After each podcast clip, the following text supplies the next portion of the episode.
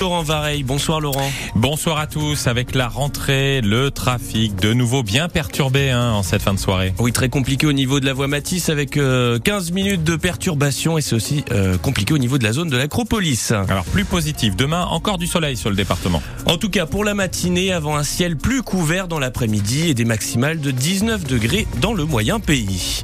La COP27, 27e euh, conférence des Nations Unies pour le climat a débuté ce lundi. Oui, 27e, Jean. Rappelez-vous, notre maison brûle. Phrase de Jacques Chirac. C'était en 2002. Eh bien, 20 ans après, elle brûle toujours cette maison. Si vous ne le croyez pas, tiens, allez voir le lac du Broc dans la plaine du Var pour vous rendre compte de l'urgence climatique.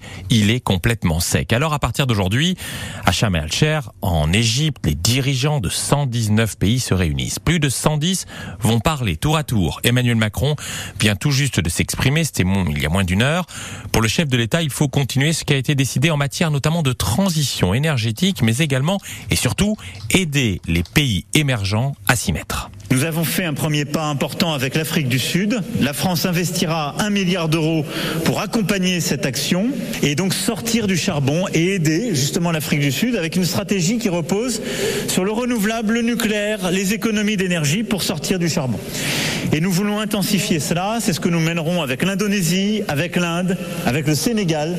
Mais il est clé que nous devons aller plus loin et plus fort. Parce que là aussi, les énergies renouvelables sont de moins en moins chères, de plus en plus sûres et évidemment moins carbonées que les autres.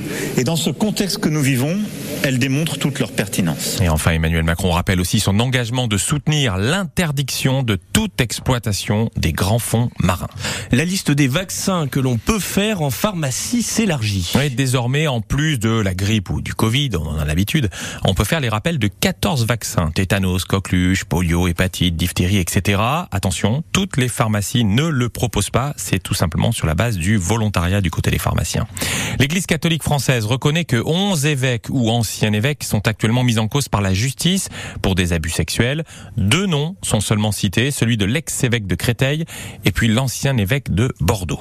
Alors que les manifestations contre le régime se poursuivent en Iran, l'actrice française Isabelle Adjani, à l'affiche en ce moment hein, d'un film tourné sur Nice, a appelé les femmes qui portent le voile à l'enlever en solidarité avec les Iraniennes qui se font massacrer pour ce geste, a expliqué la comédienne. La Commission européenne se penche sur la question de l'hébergement temporaire touristique. Alors comprenez Airbnb hein, et autres locations de vacances. Cette Commission européenne souhaite rendre plus transparentes les transactions. De nombreuses données seront donc par exemple transmises aux États et gouvernements afin de mieux quantifier ces locations et au besoin surtout de les freiner pour éviter, on le sait, l'envolement des prix de l'immobilier, phénomène qu'on connaît bien sur la côte d'Azur. Désormais, c'est au Parlement européen de voter et d'adopter ces nouvelles mesures. À l'approche des fêtes de fin d'année, la grande distribution recrute. C'est l'enseigne La Grande Récré qui cherche 600 saisonniers, dont 80 pour le seul département des Alpes-Maritimes. Ce sont des CDD jusqu'à la fin de l'année avec au départ une formation avant que vous soyez affecté à l'un des magasins de jouets de la marque. À Nice, attention, perturbation sur le tram, sur la ligne 1, plus de tram entre Garibaldi et Pasteur, notamment le soir à partir de maintenant. Il y aura des bus de substitution. C'est la station Saint-Jean d'Angély qui connaît des travaux. Et attention, hein, cette situation va durer jusqu'à jeudi soir.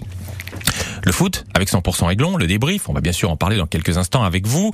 Jean, l'OGC Nice, la récente victoire en championnat hein, contre Brest. Mais un mot quand même de la C3, l'Europa League.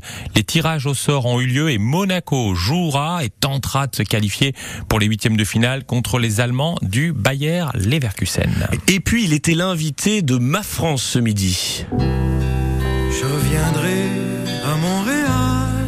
Robert Charlebois, le Québécois, 78 ans, qui le 1er avril prochain revient en France pour un spectacle exceptionnel, hein, un tour de chant qui parcourt le monde et qui aura donc une seule date dans l'Hexagone, ça sera à Paris.